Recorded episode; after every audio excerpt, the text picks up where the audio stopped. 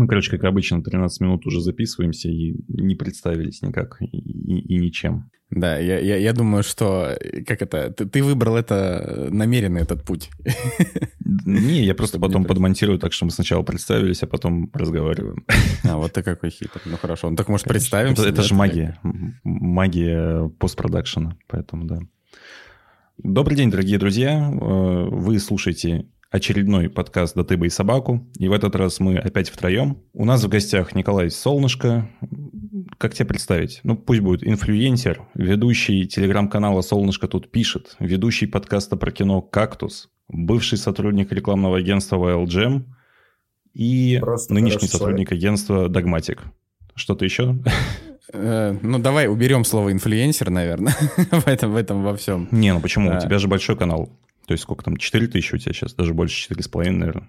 Ну, это небольшой Ну да, это средний достаточно канал. Смотря в какой нише. Это, на какой нише мы говорим. Это, это, не, это ниже, ниже среднего канала. Но я просто, не знаю, мне нравится себя воспринимать как э, э, пенси, пенсионер из, э, из блогерского digital а и ведущий подкаста. Так, так, наверное, будет лучше. Но для, конкретно для ваших слушателей, наверное, будет интересно, что я тоже люблю видеоигры.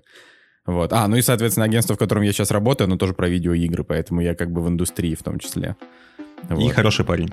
Это самое главное. Ну, нормальный такой. Плюс-минус. Скромный еще. Это очень хорошо. Всем здрасте. Всем здрасте. Я вчера PlayStation взял, да ты бы и собаку. Я Metroid 5 заказал, да ты бы и собаку. Я бы в Halo поиграл, да ты бы и собаку. Да ты бы собаку, ты бы собаку.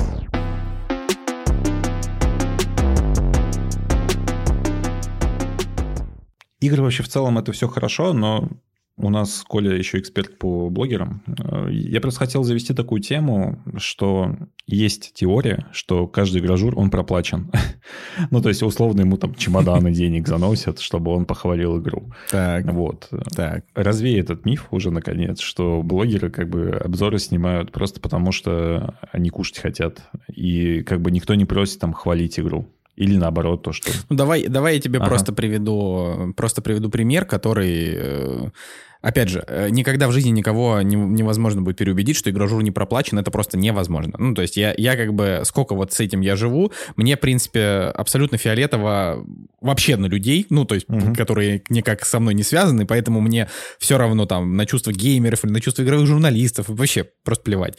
А, но, как бы, ситуации сами по себе, они любопытные. Ну, вот, например, допустим, мы там а, работаем со StopGame ом, то есть StopGame это там фактически наш там проект, в общем, мы там все вместе, это как бы одна тусовка. Э, и когда к StopGame у приходит э, какая-то контора и говорит, сделай на нас обзор, э, у них есть конкретный, конкретный на это ответ. Окей, мы тебе сделаем обзор за деньги, назовем это партнерский материал, и это в начале ролика говорят «Привет, обзор на это, это партнерский материал, поэтому в нем мы не будем подводить какие-то итоги, мы просто расскажем со всех сторон, а мнение вы делаете сами». Я считаю, что это честный подход. Ну, типа, почему, если мне, ко мне пришли и заплатили денег, э, я должен от этого отказываться, если я просто рассказываю еще и говорю, что это реклама? Не, конечно. Я, наоборот, как раз таки... Потому что, например, вышел тот же самый Киберпанк, да, и есть какой-нибудь там Тоха Логвинов, который его просто там с ног до головы обсасывает. И многие думают то, что пришел CD Projekt и такой, типа, вот тебе там миллион, скажи, что игра классная. Но на самом же деле это просто инфоповод, на котором там тот же Логвинов зарабатывает кучу денег. Просмотров. А, ну, да. И, денег, и да. получается, что у него есть лояльная аудитория и есть лояльная студия. Но не может ли быть такого, что условный там стоп-гейм имеет какую-то самоцензуру, а, высказывается нейтрально, чтобы не как бы испортить отношения? С какой-то студией или а, Смотри, такое совершенно точно может быть. Угу. Э, ну, в том плане, что Самоцензура это вообще, а, я бы сказал, а, это не только бич а, игровых ребят, игровой индустрии и прочее. Самоцензура это, в принципе, бич современного мира. То есть это я, я, я не скажу именно современной России, потому что это именно современный мир. То есть начиная с каких-то минимальных моментов, что типа ты лишний раз не скажешь ничего плохого про правящую власть, потому что иначе тебя ну, репрессируют в России, а если не будешь, то и не репрессируют. Заканчивая американцами, которые, допустим, я не знаю, сидят там американцы американцы 40 лет, которым там проблемы негров вообще не уперлись, но при этом они будут либо отмалчиваться, либо высказываться положительно, потому что для них это, ну, как бы, реалии, в которых надо существовать. Я больше про ангажированность, да, то, что тебя позвали куда-то, и из этого ты как будто бы должен что-то взамен да, студии. Да, да. Не, ну типа, если говорить, вот возвращаться к игровой журналистике, опять же, я не эксперт игровой журналистики, да, я по блогерам, а, но э, в моем понимании... Но это же игрожур или нет? Ну, по сути, да. Ну, они как бы... Ну, по сути, да, StopGame — это больше игрожур, чем блогинг, э, но тут, тут просто надо понимать, естественно, а, если у тебя есть партнер, допустим, я не знаю, Sony, да, вот это твой там партнер какого-нибудь, ну, по-моему, ну, то есть не по-моему, а как бы Sony, конечно, работает со всем игражуром, но это не постоянный партнер, по-моему, никого. То есть они не, могут... Я, там, я скорее, вот опять же, чуть-чуть а... поправлю. Смотри, есть какая-нибудь Ubisoft, которая там анонсировала Watch Dogs 3, да, и она собирает так. людей там где-нибудь там во Франции. Позвала всех посмотреть игру, побухать, пообщаться. Ты приехал туда, и ты, получается, уже ангажирован тем, что ты там находишься. Ну, потому что ты такой, игра говно, и тебя больше на такие мероприятия не позовут, правильно? Скорее всего. Да. Вот. Именно вот я к этому uh-huh. и веду, что вот есть у тебя, есть у тебя партнер, и ты тут уже выбираешь, работать тебе с ним или нет. Я бы не назвал это м- какой-то неправильной или нечестной журналистикой. Э- это просто выбор, который каждое издание или каждый журналист делает для себя сам. То есть либо ты а, в индустрии, и поэтому ты либо лоялен, либо нейтрален, а, либо ты как бы сбоку от индустрии. В андерграунде а, ты весь такой гонзо. И все у тебя Да, в андерграунде весь такой гонза, но при этом ты э, там не получаешь никаких эксклюзивов и просто живешь там сам по себе, как тебе нравится. Ну, как условный Мэдисон, ну, там, который, э, не знаю, взял и перед запуском рекламной кампании, это была очень шумная история, вы ее все прекрасно, наверное, знаете, там, перед запуском э, Call of Duty Modern Warfare он просто там разнес все, сказал, что он ничего не будет делать, ну, короче, просто наговорил всяких нехороших вещей. Вот. Э, и таким образом он как бы и сорвал э, рекламную кампанию, которая была, хотя игра, понятное дело, русских показывать э, так, как они это показали, это было крайне спорное решение. А, значит, но просто сам факт, что вот Мэдисон решил так, поэтому те, кто хотят работать с Мэдисоном, а это Мэдисон это просто условные, такие, такие ситуации происходили на рынке и до него. А, вот. Э, просто те игровые компании сами решают, нужно ли им с ним работать. Потому что, ну, как бы, все, все зависит от, от, от, от такого формата. Понятное дело, что если а, там Sony а, допустим, ладно, ну, короче, про Sony сейчас неправильно, допустим, есть вот э, игровые компании, у которых есть политика, да, политика не работать с теми, то есть не платить э, там деньги или там не, не, не, там не покупать на сайте какие-нибудь баннеры, да, э, у тех изданий, которые им не лояльны. И вот издание само, само теперь сидит и как бы и решает. Э, тут вопрос не в том, что их там возят во Францию, как Антона Логвинова. Я вообще считаю, что Антон Логвинов это просто фигура максимально неприятная, несимпатичная, и как бы он в игровой индустрии себя считает слишком клевым. Не, ну окей, мы можем взять тот же самый Game, да, то есть э, условно Activision же не приходит, ну, есть ли такие ситуации, что Activision может прийти и такой, давайте вы нам похвалите там новую колду, вот вам там 2 миллиона. Нет. Такого не бывает. Нет, нет, нет. Ну, конкретно, вот э, такого, такого не бывает, и я, я правда, правда не верю, что такое может быть даже в случае с Антоном Логвином, правда. То есть это все как раз э, то, что ты называешь самоцензурой, э, абсолютно она так существует, потому что он сам делает такой выбор.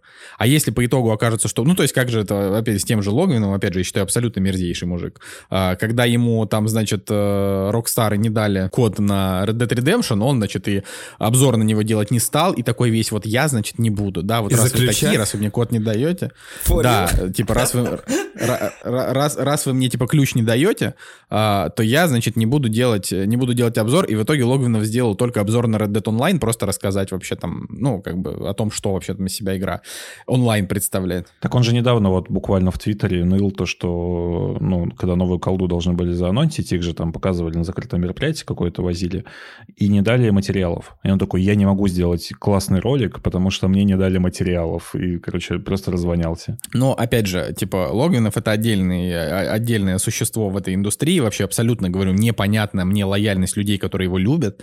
То есть в какой-то момент... Но вы с ним не работаете, правильно я понимаю? А, да кто с ним работает? Мне кажется, с ним работают только те, кто работают э, вот напрямую, какие-то издательства приходят, да, и те, с кем он дружит, те с ним и работают. А, э, ну, для нас, мы все-таки работаем в рынке, э, логинов стоит очень дорого. Ну, то есть даже если бы, в принципе, нам плевать там на скандальность условно, человека, если он не может сорвать компанию, все-таки Логвинов взрослый мужик, и если мы придем к нему за рекламой, очень вряд ли, что он нам ее зафакапит, он, скорее всего, сделает ее хорошо. А другой вопрос, то то, что Логвинов стоит типа в 5 раз дороже, чем он должен бы стоить, может даже в 7, может даже в 8.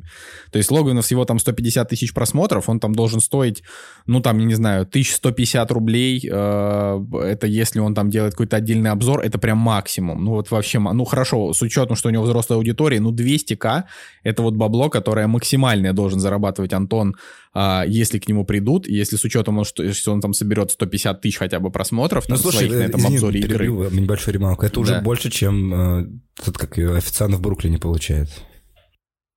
А, не, ну как бы мы сейчас говорим про то, что ну там цены цены за рекламу у ютуберов, они в целом по рынку очень адекватные, да, они там, ну в общем по-разному они стоят, но в целом они адекватные и как бы есть... В отличие от подкастеров. Чего ты говоришь? В отличие от подкастеров, да, с подкастерами там все очень жестко, но это как бы я про это и не говорю. Подкастеры это... Бедолаги. Э, даже несмотря на то, что я сам подкастер, э, покупать рекламу в подкастах это, в общем, сомнительная история пока что, по крайней мере.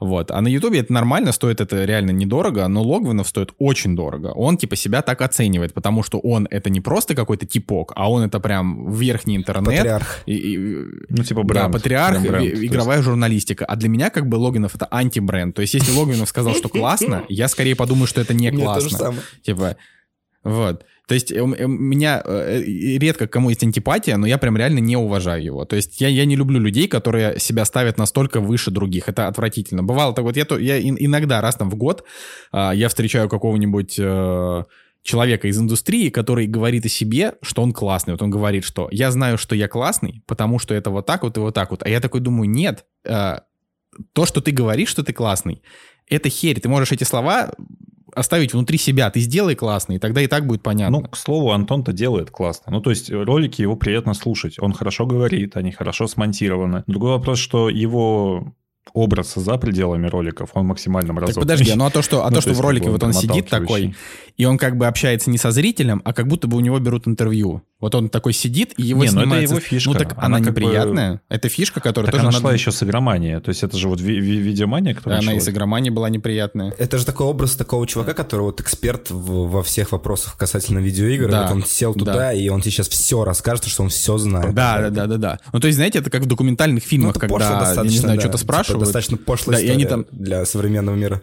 Да таких чувака же два, и оба одни из видеомании, да, и второй да. это битый пиксель, и его слушать битый приятно. вообще кайфово Поэтому тут вопрос просто именно отношения. Ну, мне, мне, мне Битый Пиксель тоже не нравится, как раз из-за mm. этой же его манеры. Ну, конечно, он посимпатичнее Логвинова как персонаж однозначно. Ну, потому что, опять же говорю, вот это вот, вот то, что мы обсуждаем Логвинова, это уже победа Логвинова. Давайте не будем его обсуждать. Типа, пусть просто он там существует для меня. Вот было классно, я от него отписался там пару лет назад, и все. И для меня Логвинов просто перестал существовать, только когда там, не знаю, Дима в, своем, в своей телеге какие-то его твиты запихивает. Я даже как-то Диме написал, ну, нахрена ты его постишь? Ну, просто, ну, это просто ничтожный дядя, дед, забыл выпить таблетки. Просто пусть он сидит в своем этом говне. Рано или поздно у него просмотры упадут там до 30 тысяч, до 20 тысяч. У него реклама будет стоить 3 копейки, и все. И тогда вот он, может быть, зашевелится и начнет делать что-то нормально. Пока это просто... Э... Илья Командер очень сильно удивлялся, потому что как, ну, у него есть партнерский материал, да, когда к тебе там приходит условный асер и заносит тебе денег, чтобы ты снял обзор на ноутбук. И вот получилось так, что у Ильи просмотров больше, чем у Логвинова, но Логвинову этот ноутбук подарили, оставили, то есть денег занесли, еще и ноутбук подарили. Как бы, а Илье надо было потом возвращать, и вот эта вся история. Не, опять с позиционированием у Антона все очень хорошо. Он как бы, то есть то, как он себя поставил, и то, как почему-то какие-то люди все еще воспринимают, это, это как бы, это его однозначная победа на данный момент. Но я просто понимаю, что время, оно как бы всех рассудит. Э, вспомните BrainDit а, он хороший парень был и остался, но это был а, топ-летсплеер на Ютубе, у которого были миллионы просмотров, и сейчас у него там 10 тысяч просмотров при 10 миллионах подписчиков. Ну что это такое? какой-то. 0,00,1% его смотрит.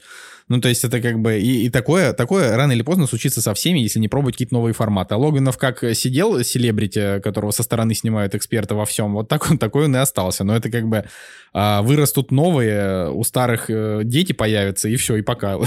Ну, типа, ну, то есть нужно в ТикТок идти, да? Но э, нужно в ТикТок идти и придумывать новые клевые форматы на Ютубе. Короче, не, пропла не проплачивают журналистов, журналисты сами, сами себя это. Ну, ты вообще как, как отнесся вот к этой истории The Last of Us 2 с Геймергейтом, со скандалом в российских вот этих вот каких-то твиттерах о том, что все журналюги продажные, тут все купили, The Last of Us говно, вторая, а вы всех хвалите ее. Я чуть еще подскажу о том, что мы с Пашей игру хвалили и словили кучу говна просто. Ну, то есть, я столько негативных отзывов, это как с Майором Громом, когда ты пишешь на ДТФ хороший отзыв, и потом получаешь кучу отзывов о том, что тебе 15 рублей заплатили за обзор. Ну, да. А что такое? Ну, то есть, это частая история о том, что ну, обычный зритель, он считает, что если ты что-то похвалил, и тебе там понравилось, значит, ты говноед, которому денег просто занесли. Ну, в общем, вот э, я так считаю. Э, Sony, конечно же, заплатили всем за, то, за промо Last of Us 2. Ну, в смысле, это была конкретно проплаченная промо, которое никто и не скрывал. Ну, что типа... Ну, подожди, промо это типа, когда у Поперечного есть прирол там на Нет, ну почему? Это всякие, э, там, не знаю, там, партнерские, там, приролы, баннера, вот это вот все. Я имею в виду, что на разных mm-hmm. сайтах это же все по-разному выглядит, понимаешь? А, насчет того, проплачены ли статьи, про игру, я уверен на тысячу процентов, что не проплаченная. Я думаю, что, скорее всего, э, как и мне, как и большинству игровых журналистов, эта игра просто понравилась, потому что она прикольная. Ну, я не знаю. Ну да, ну, типа, конечно, она классная. Ну, то есть, я, я, я, то есть, да, это же не просто прикольно, типа, это одна из лучших тоже видеоигр, может быть, в истории, да, одна из лучших коридорных видеоигр в истории, потому что в них, потому что в ней есть все, в ней, э, как бы, в ней совершенно невероятная драма, от которой тебе херово на душе, потому что ты сидишь в конце, идут титры, и ты чувствуешь себя тварью просто. Ты думаешь, господи боже, сколько я всего сделал за эти 30 часов, это просто кошмар. То есть тебя просто втапывают в грязь, это же ощущение просто невероятные. У тебя э, невероятно крутой геймплей, вот эти моменты, что там NPC все друг другу привязаны, все друг друга зовут по именам. Ну, то есть то, что там э, вот, э, вот этот вот не, какой-то невероятный бугурт э, геймеров на тему, значит, э, так, Элли, а вот это вторая Эбби, да, на тему Эбби, что она выглядит мужиковато, я думаю, да вы что, ребят, вы в каком году-то вообще живете? Вас, вас реально смущает то, что вас реально смущают накачанные девушки. Блин, я, я ходил, вот я лично, Коля Солнышко, я ходил в детстве на карате, и у нас там девочки ходили с нами в секцию, они нас просто херачили, просто как вообще в этот... А, я, я просто, ну не знаю, типа, я всю жизнь рос а, в окружении сильных женщин. У меня мама очень сильная женщина, ну не накачанная в смысле, а просто сильная характером. А, там, не знаю, когда я работал на предыдущей работе, там у меня был отдел, руководителем которого я был, там было 12 девушек, которые, значит, были менеджерами и, ну, они и сейчас есть, но просто я уже не там были менеджерами кучи блогеров. У каждой там 10-20 блогеров, которых они менеджерили. Они вывозили очень большие проблемы и так далее. Для меня э, наш мир — это мир, в котором женщины сильны, как бы. И вот это...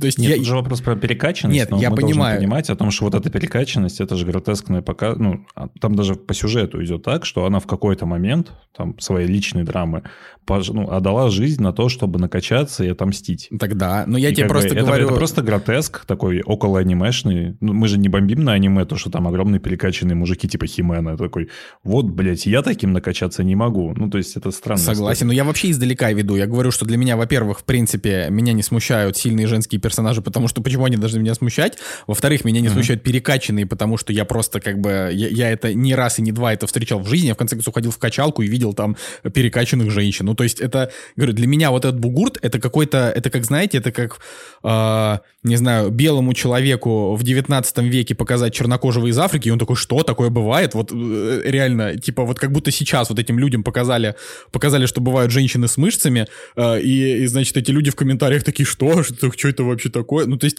для меня все было максимально сюжетно обосновано. Единственное, что вот этот момент с этой э, трансгендерной девочкой-мальчиком, э, который там был, он меня не смутил, он просто показался мне лишним в контексте и так большой истории Last of Us, э, в да, этой, да, абсолютно и, и второй части.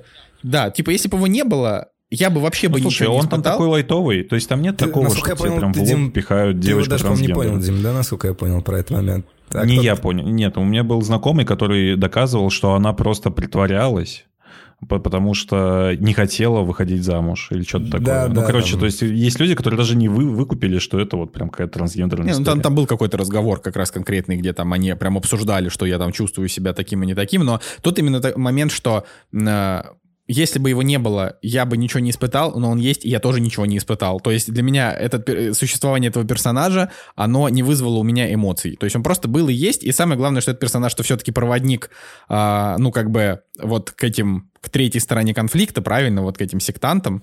Угу. А, угу. И это хорошо. Ну, то есть это хороший проводник, интересный. Это, в принципе, интересный сюжетный, сюжетный, интересный сюжетный кусок.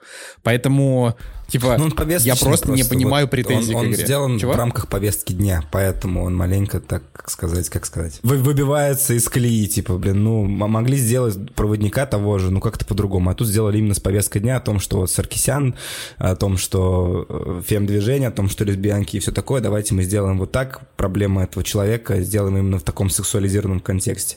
Поэтому вот мне как... Э, это я согласен. Но повесточка — это просто то, с чем мы как бы живем. И тут главное, насколько повесточка агрессивна. Я сам не люблю повесточку, она меня дико бесит.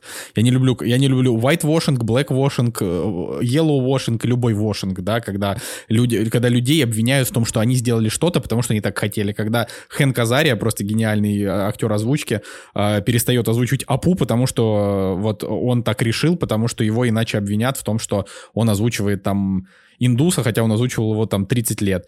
И как бы вот это все, это для меня кошмар полный. Но если это не агрессивная повесточка, а просто она есть, я, к не, я на нее просто не обращаю внимания.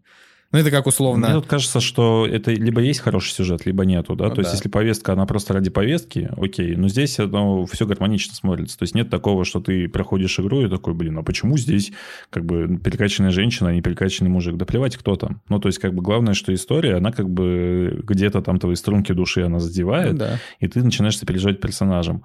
Опять же, судить по сюжету через геймплей на Ютубе, это довольно странная история. Даже не по сюжету, а по игре вещей, в целом, это уж вообще бредять этим. Да, ну, есть просто куча... Ты можешь в целом э, оценить сценарий. То есть ты вот как прочитал сценарий, такой, ну, он говно, например, там, или он классный. Но игра это многопом... ну, как бы там очень много комплексных историй. То есть ты из-за того, что ты играешь, и у тебя есть вовлеченность этому персонажу, ты ему начинаешь сопереживать больше, и для тебя эти сценарные как бы минусы, они сглаживаются. И нет такого, что вот как ты посмотрел там у ютубера какого-то обзор, такой, ну, это говнище, потому что вот я посмотрел сюжет, зачем мне в это играть? Вообще абсолютно две разные вещи. Играть и смотреть — это... То есть потому что за ту же Эбби ты когда подходишь там к обрыву, я, по-моему, уже не раз об этом говорил, у тебя начинает дрожать геймпад, учащается сердцебиение, дыхание, ты это прям все прочувствуешь, потому что она боится высоты. Да, да мы в первом выпуске классно. говорили о том, что типа игры — это комплексное произведение, в это все-таки играть надо. А из-за того, что все люди посмотрели спойлеры на Ютубе, у них получилось какое-то сбитое мнение о том, что ты играешь вообще не за Джоэля, и там одни гей гейские лесбиянки вокруг бегают и друг другу, друг друга убивают. И в этом вся игра. Вот. И вот в этом вся проблема в том, что люди просто не играют в игры, а стараются быстренько что-то где-то урвать какую-то инфу и на этой инфе мнение свое сформировать и пойти высрать его где-нибудь в комментах. Ну, как обычно это и бывает. Вот, в общем-то, у меня такой поинт. А у блогеров есть, кстати, такое? Не в курсе? Ну, то есть, вот когда ты приходишь кому-то там с рекламой, да, говоришь, надо там, не знаю, сделать обзор партнерский материал на игру. Но у нас ровно полчаса. То есть вот поиграй полчаса и делай обзор. Или такого нету? Не встречал. Нет, ну в смысле, ты, ты имеешь в виду, э, когда все-таки с мнением или когда, или просто поиграй? Ну, ну смотри, просто есть ну, условный Xenoblade второй, который Яша лично говорил там своим менеджерам, типа, да что там делать обзор на игру, два часа поиграл, и нормально. Ну, то есть у него абсолютно было такое мнение, и игру высылали условно там за день до того, как нужно было строго по там ТЗ выпустить а это большая обзор. JRPG. И чуваки в ночь, да, чуваки в ночь монтировали там какое-то свое мнение на основе там трех часов. Кор- короче, смотрите, давайте, давайте я просто скажу вот прям однозначно. Если игра какая-то громкая, да, mm-hmm. а, то ключи стараются выслать заранее и не платят за обзоры этой игры. То есть это я вообще не встречал историй, чтобы Ubisoft выслали, а, там, не знаю, ключ, например, на Watch Dogs Legion и заплатили за это денег. Нет, они просто высылают ключ, чтобы обзорщики поиграли без платы за это. А дальше сколько уже часов поиграли и какой сделали обзор, это все на, как бы на совести журналистов или блогеров. Вот. Я предполагаю, что на рынке существуют какие-то а, разовые истории, а, когда большие игры покупают а, конкретно там проплаченный обзор. Но типа там разовые истории, какие-то очень редкие, и я просто ну, я понимаю, что в них можно кого-то заподозрить. А, но чаще всего обзоры на игры покупают игры, которым нужно промо, а не которые там супер-мега громкие там и так далее. То есть, условно, новая игра от Ubisoft, какими бы зашкварными ни были Ubisoft последние годы, а, это все равно шум, а, который а, и без а, игровых журналистов люди купят. Но игровые журналисты на этом зарабатывают деньги э, своим как бы и социальным капиталом, и просмотрами, и прочим, и прочим. Поэтому им это надо То есть больше. Это инфоповод, получается, да. просто который блогеры и сами все заинтересованы. Да, да, и конечно. рекламы, конечно чувакам просмотры. Поэтому, Однозначно. Да. Вот. А если это, например, вот мы берем... Э, я очень люблю Андрея Скачка и Mail наш там постоянный клиент, мы их тоже там любим. Э, ну, допустим, вот есть какие-нибудь MMORPG типа я даже не беру Lost Ark, потому что Lost Ark, она все-таки такая прям неплохая, но есть, допустим, Arcade и Perfect World. Они уже такие несколько что, устаревшие объективно. Perfect World еще рекламируют? Да, у них еще очень большой онлайн. Да, как, как это... Вот. Но для того, чтобы для того, чтобы этот большой онлайн продолжал существовать, э, вот я и говорю именно там про эти игры, про которые, которым уже достаточно много лет, то есть старые ММОшки, их нужно постоянно рекламировать. Вот. И это совершенно не секрет. Ну, то есть э, они просто заходят, они выбирают каких-то определенных там блогеров и э, ну, типа, Word-подкастер условно делает обзор на ММО, которое уже там немножко потеряло онлайн, чтобы привлечь новых игроков. Да, вот, например, как раз, то, как раз у Орка был вот пару дней назад обзор на Lost Ark. Это совершенно конкретно э, оплаченный обзор. Но не проплаченный, а оплаченный. Ну, типа, там написано партнерский материал туда-сюда. И обзор симпатичный получился. Я в MMORPG не играю, никогда не играл. А, но как бы я смотрю Орка просто потому, что он, ну, такой харизматичный, прикольный. А, там иногда смешно шутит, э, вот, поэтому я все я посмотрел обзор на Lost Ark и подумал, ну, хорошо, нормальный, хороший обзор. Посмотрел соотношение лайков-дизлайков к ролику и понял, что как бы ролик зашел хорошо его аудитории.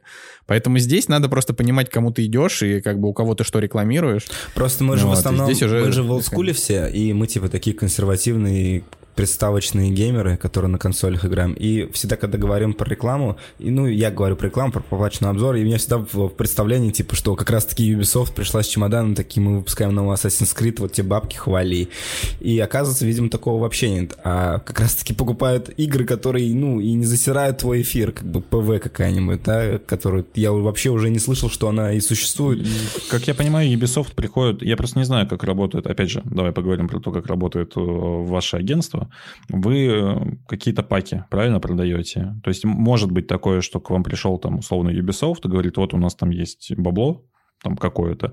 Нам нужен э, вот этот, вот этот, вот этот блогер, э, им выслать ключи, а еще нужно разместить баннеры с нашей рекламой там на этом, этом, этом сайте. Так Ой, происходит? ну это очень упрощенно. Если кратко, нет. Ну, типа, у нас есть постоянные клиенты, с которыми мы постоянно работаем. Ну, то есть там это просто никак не скрывается, абсолютно это прозрачная история, что там наш основной главный клиент — это гайджины. Гайджины — это War Thunder, Crossout, Star Conflict, Enlisted вот недавно вышел, шутер э, про Вторую мировую. Что-то вот. соответственно, его, такой, типа, хардкорный. Ну, он, а, давай, давайте так, я как бы, ну, типа, про, на, про, про своих партнеров плохо не говорят, вот, а, поэтому если, если бы я и считал, что игра говно, я бы это не сказал. А, но я не считаю, что она говно, поэтому я могу сказать честно, что Enlisted это не, не для всех. И вообще, по большей части игры гайджинов, они э, рассчитаны очень на а, такого хардкорного взрослого геймера. Однако детям она тоже иногда бывает, какие-то игры там тоже бывает заходят, там тот же, я не знаю, там кроссаут, где там машинки собира, пособирать, пострелять э, в путь, и кому-то даже War Thunder, там самолет, допустим, там хороший. Здесь, блядь, очень красиво, вот, а как говорится. Да, но опять же, это типа есть под, под это дело есть э, своя аудитория. Я, например, ну очевидно, я не та аудитория там вот этих вот игроков в танке. Я люблю Fortnite, вот я из этих, вот. Но э, прекрасно понимаю, как это работает. И вот они приходят и говорят, вот у нас там условно на этот месяц э, там не знаю такой-то бюджет, э, делайте размещение и все. И дальше мы смотрим, у кого разместится эффективно и размещаем. Вот, и это как бы работает так со всеми, кто к нам приходит. А если ты вот задаешь вопрос конкретно про Ubisoft, а, значит, Ubisoft э, могут прийти как раз с пакетами медийной рекламы. Ну, типа, разместите нам баннер, э, разместите uh-huh. нам э, новость на сайте. Ну, вот какие-то такие простые умирающие форматы. На мой взгляд, ре- реально уже вот эти форматы вымирают. Вот. Э, чтобы они проплачивали обзор, нет. То есть они, они могут сказать, мы хотим, чтобы наши, чтобы те, кто там делали, поиграли в новую игру. Это я тоже там условный Ubisoft. Я вообще не помню, чтобы реально Ubisoft прям с чем-то таким приходили, кроме баннеров. И я просто, опять же, я медийкой не занимаюсь, то есть для меня это вообще дальний мир, типа я так, постольку поскольку. Вот, а, то есть а, могут прийти и сказать, мы хотим, чтобы там на Твиче там, не знаю, топовые стримеры побегали в нашу игру, поиграли. Ну, имеют право. Ну, типа, партнерский стрим, сиди себе играй. Вот. А, а понравится им там уже на стриме? И есть какая-то, типа, знаешь, э, вот требования какие-то к стримерам? Вот ты им даешь игру на обзор, и они не могут говорить на этом стриме, что она говно. А, конечно. Если платят деньги за стрим, угу. ты не можешь говорить, что игра говно. Ну, то есть это просто, это, это типа, а, это, ну, это этика. Mm, С тобой понял. никто не будет работать, если ты так будешь делать. Но это, конечно, требование. Если ты, угу. если ты, типа, если тебе не платили, рассказывай, что хочешь, что угодно, не, кому окей, угодно. Чуть -чуть если тебе просто дали ТЗ ключ. есть же определенное. ТЗ на стрим условный. То есть что нужно сделать во время стрима? Или такого нету? Чаще просто всего нету. Ча- чаще всего говорят... Нет, смотрите, вот я говорю, если тебе просто дали ключ, Говори, что хочешь, это твое, а, это up to you, как говорится. Если ты ведешь что-то за деньги, то это как uh-huh. бы партнерская история, uh-huh. и ты э, обязан э, как бы в, рам, в каких-то рамках себя держать. Ну, то есть в плане того, что, например, вот мы выводили а, Обязан по ТЗ или обязан по морали, то, что с тобой больше потом никто работать не будет, и об этом скорее. Понимаешь, ну, есть, есть какой-то смотря ТЗ что ты подразумеваешь под словом ТЗ. Сделать. Есть ТЗ, которое говорит, что тебе скорее делать нельзя. Вот так вот, если, если, если бриф, можно бриф, так выразить. называется, есть, типа, да?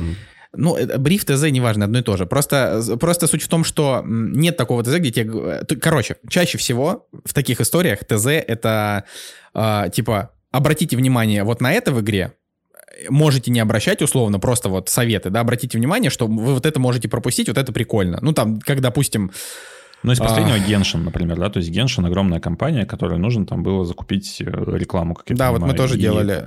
Они вот. просто и сказали... Условный Куплинов играл, э, ну, это Не условный конкретно, знаешь, это для нас это очень большое достижение Партнерский вообще. материал, снизу написано Куплинов, там играет Genshin. Да, да, да. Стрима, да. Вот, он сам говорит, это партнерский стрим, это стрим абсолютно невероятное количество просмотров для Куплинова собрал на тот момент, вообще мы офигели, это было очень круто.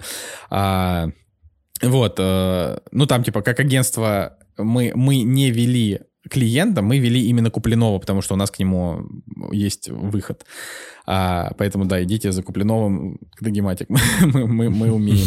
вот. И суть в том, что да, он там конкретно, значит, вот партнерский материал, он прям конкретно зачитал а, про игру то, что нужно было знать, ему прям дали текст. Он такой говорит, вот то, что мне нужно зачитать. Ну, типа, он там сказал, грубо говоря, что вот, а, типа, в игре есть вот это, вот это и вот это, вот эта история, а теперь просто играем, смотрим. Вот, и он нормально. Вот. А, то есть чаще всего никто тебя никак не насилует, тебе просто говорят, обратите внимание в игре на вот эти моменты, старайтесь, пожалуйста, не сравнивать игру с другими, потому что это просто, ну, это не ок, потому что это партнерский материал за бабло. Ты рекламируешь. Это конкретно реклама купленная. Вот. А, значит, э, там, не, не, не сравнивайте с другими играми, не говорите, пожалуйста, что игра говно. А, там, а, если увидите какие-то критические баги, а, постарайтесь тоже там про них не упоминать. В, ну, это я сейчас не делаю вычетку из какого-то конкретного ТЗ, я говорю, что может быть в таких ТЗ. Вот. Mm-hmm. При этом чаще всего это не, там нет какого-то очень строгого контроля, просто они следят за тем, чтобы было нормально. Ну, то есть это как бы...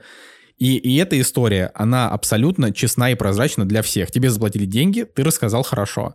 Если тебе просто выслали ключ без бабла, рассказываешь так, как считаешь нужным. Поэтому как раз-таки э, нормальные игровые журналисты, э, они ни, никаких денег бы и не взяли за такое, потому что им важно как раз честно рассказать. Вот. Э, mm.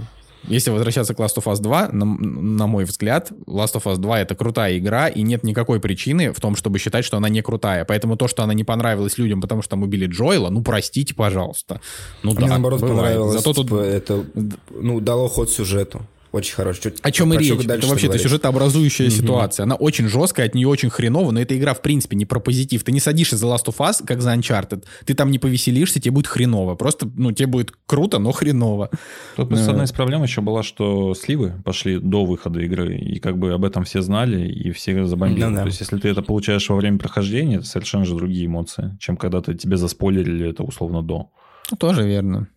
Короче, э, я просто призываю уж, если потому что у нас так разговор так по-разному вывернулся, я призываю отличать а, партнерские материалы от, э, значит, от рецензий. Потому Нет, что партнерский все, материал все вполне себе да. ок. Я да. согласен, что это отличная тема. Ну, то есть все понимают, что это реклама, но, опять же, хороший блогер не будет брать говно, правильно? То есть, ну, это правда. Если, если у тебя есть отношения какие-то со студией, то, скорее всего, тебе нравится то, что они делают, но вряд ли ты прям такой, я в это говно никогда в жизни играть не буду. Считаю, что это зашквар полный, но прорекламирую. То есть, ну, Смотри, ну, давай вот, я не знаю, хоро- хороший пример, э, допустим, игра Biomutant, да? Угу. Вот я могу, я многого здесь сказать не могу, опять же, потому что мало ли вдруг я что-то лишнее скажу, но я могу сказать совершенно четко, что вот, например, Stop Game делали обзор на Biomutant, и я писал Диме Кунгурову, я, я, я говорю, что, Дим, как игра? Потому что я думал, покупать ее, не покупать. Они уже в тот момент в нее играли. Потому что им дали ключ, это не проплаченный обзор, им просто дали ключ. Вот. И он сказал, вот, типа, наш чувак, который играет, он прям в восторге. Вот. И когда вышла, значит, э, вышел Game э, ролик, он уже вышел после Битого Пика, короче, после всех разносов Биомьютанта вышел ролик на Game, и он был, э, ну, с положительным окрасом. Он не прям хвалил, но он говорил, типа, чувак в обзоре говорил, что игра хорошая в каких-то местах, там, мне понравилось. Вот. И, я, и так как я знаю внутреннюю ситуацию, я понимаю, что это искренне потому что э, чуваку понравилась игра до того, как появились оценки на метакритике, до того, как появились вот эти все негативные и злобные обзоры. Ну вот просто она ему зашла. Вот. Но Biomutant при этом не платили деньги. Конкре- конкретно, по крайней мере, Stop Game. А как вообще работает? Ну, то есть, вот у вас есть э, определенные рекламодатели, да, которых вы на, там находите сами, либо они сам, ну, сами к вам приходят, чтобы обратиться к конкретному блогеру. И у вас есть там какой-то пак блогеров, которые могут сделать рекламу или там поиграть условно за, за деньги во что-то. Вы с этого имеете процент или какую-то сумму просто берете? То есть вы в этой цепочке кто и зачем? Я думаю, что в, в этой цепочке те, кто заносит и непосредственно чемоданы. То есть тот чел, ты тот чел, который заносит чемодан блогеру. Нет? Да, да, да. Я тот чел, который заносит чемодан, но это просто как бы абсолютно совершенно официальный нормальный чемодан. Ну, то есть это, это, это, это, это как бы история не про то, что э, тебе нужно как бы тебе нужно что-то, что таким не является, как-то показать тем, чем оно mm-hmm. не является, да. То есть это просто история про, про, про бабло. Ну, типа, ты покупаешь, ну, не знаю, вот приходит, я не знаю, э, к Диме Якимову какой-нибудь, э, блин, я не знаю, жилет, и говорит, Дим, э, выложи фотку, где ты бреешься жилетом. Дима просто выложит фотку, получит за это 500 рублей, как бы, и был таков. Вот то же самое считайте и с Ютубом. Ну, то есть для чего нужны агентства? Агентства нужны, потому что для того, чтобы осуществлять размещение любой рекламы, а, любому клиенту, это сейчас не только игровые, нужно два э, как бы один из двух моментов. Либо in-house отдел, то есть они формируют внутри себя команду людей, которые будут э, размещаться у блогеров, условно. А, либо второй вариант — это брать на подряд агентство, которое берет это все на себя. А, для того, чтобы делать сотни размещений в месяц э, там клиентам, нужно очень много под это людей и отдельная структура, которая у нас есть. Вот. Угу. Это, это то, как работает. То есть есть а, клиенты, которым ну, допустим, давайте мы возьмем маленькая там команда из пяти человек, которые делают мобильную игру. У них маркетингового бюджета от uh, инвесторов есть там, не знаю, 100 тысяч долларов, и все. Игра уже готова, есть 100 тысяч долларов, надо запустить. Очевидно, что а, выгоднее им будет взять человека там за 50 тысяч рублей в месяц, который сам лично напишет всем блогерам с просьбой там о рекламе, соберет пул, один раз порекламируется и уволится, условно. Ну или будет там делать по там 20 размещений в месяц сам своими ручками, потому что бюджет небольшой. А, если это большая компания, которой нужно постоянно, э, значит, э, рекламироваться, чтобы все время быть на виду, чтобы показывать новые там какие-то обновления, чтобы, в общем, чтобы освещать ее постоянно на всех этапах, ну, там, интеграциями условно, э, нужно, это недостаточно будет одного человека, под это нужно... Отдел. Там, человек 7-8, да, чтобы они прям плотно в это во все вовлекались. Вот.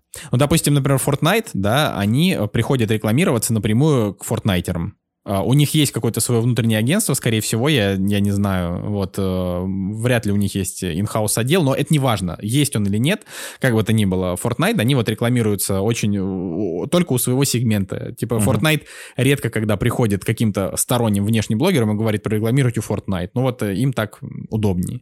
К тому же Fortnite и так популярен, поэтому здесь они скорее как бы платят этим блогерам за то, что они продолжают пилить по Fortnite контент, вокруг него там что-то делать, ну всякие там, у Пола Fortnite, канал Яла, Вейн, вот эти его история, опять же. Как, типа, ну да, ну а что? Как mm-hmm. бы эти люди все равно любят Fortnite и в него играют. Ну, то есть вот эти, вот эти блогеры. Mm-hmm. И они им доплачивают, чтобы они и про какие-то ивентики рассказали, еще что-то. Ну, то есть это просто известная история. А, как бы, а при этом она известная, но без ссылок в описании, поэтому здесь это работает прям как нативочка вообще. То, то, то есть тут эпики работают прям хорошо. Вот. А, а вот что касается, значит, этих что касается всяких ребят, э, которые как вот как гайджин или как мейл, то им нужно, да, напоминать о себе. Я вам скажу даже, вот я сейчас очень вас удивлю, а, но есть такая игра, которая называется Crossfire. Это шутер, который Uh, ну вот уровень всратости этого шутера, его очень сложно переоценить. Я То играл есть это, мне это... на PS4, по-моему, даже, что-то я такое помню. Ну, короче, это как Counter-Strike 1 и 1, я не знаю. Ну, то есть это прям, это прям плохо, С но у нее... Там есть отражение. Вот тут я даже тебе не скажу, потому что я ее, естественно, никогда в своей жизни не запускал, она просто, просто плоха. Вот, но, но суть в том, что Crossfire имеет аудиторию. Она не супер-мега-гипер огромная, но она постоянная. То есть есть люди, которые в нее играют постоянно, и поэтому эту игру все еще поддерживают. У нее есть, как бы там, не знаю, команда поддержки конкретно, которая там не позволяет ей ломаться, ну, в общем, там, программистов. Вот. И это, это удивительно, но это так и есть. То есть если игра существует, да, на рынке люди в нее играют, значит, она имеет какую-то определенную аудиторию, определенную популярность, и свои бабки она приносит создателям. Ты, вот. кстати, говорил про гайджинов. А как у вас вообще получился кейс с Моргенштерном? То есть это с чьей стороны пошла история, что нужно именно взять... Ну, потому что гайджины, как ты уже говорил, это игры не для там, детской аудитории, условно. То есть в основном это все-таки там возрастная крупная аудитория. Она в основном возрастная, но детям просто бывает заходит. Угу. Вот. То есть, например, мы очень часто берем а, для рекламы, значит, гайджинов, мы берем фортнайтеров, ой, фортнайтеров, простите, э, майнкрафтеров. Вот. И суть в том, что майнкрафтеры нормально конвертируют. А вы анализируете анализируете аудиторию или кто это конечно, делает? Ну, то есть целевая конечно. аудитория там какого-то блогера, это на ком? Конечно, на конечно. Вас, мы все, мы очень глубоко анализируем, но здесь uh-huh. я просто ничего тебе не, не скажу. То есть тут, тут я просто не, не могу говорить, но анализ у нас, конечно, есть. Uh-huh. Вот. А, как получилось с Моргенштерном? Ну, вот так и получилось. мы, мы, мы с ними пообщались, мы предложили. Просто Моргенштерн это как бы а, старый товарищ одного из наших ребят, и у нас с ним очень, очень хорошие отношения, в принципе.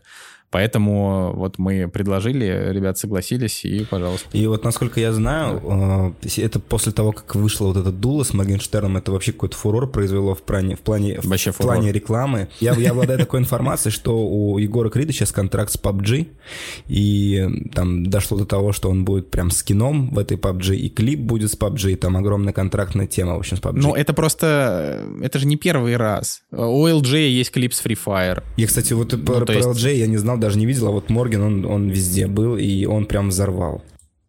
Не, ну Дула это просто, да. это как бы, я, я, по, по моему скромному мнению, Дула это вообще главный диджитальный кейс года. Мы с ним еще, мы с ним еще походим по премиям, по, пообщаемся. Я думаю, да, что это прям очень вот. круто получилось. Но это, ну, это было клево просто потому, что я, типа, музыку Моргенштерна не люблю сам по себе, то есть я старый э, в, в этом плане, старый пират, не знаю слов любви.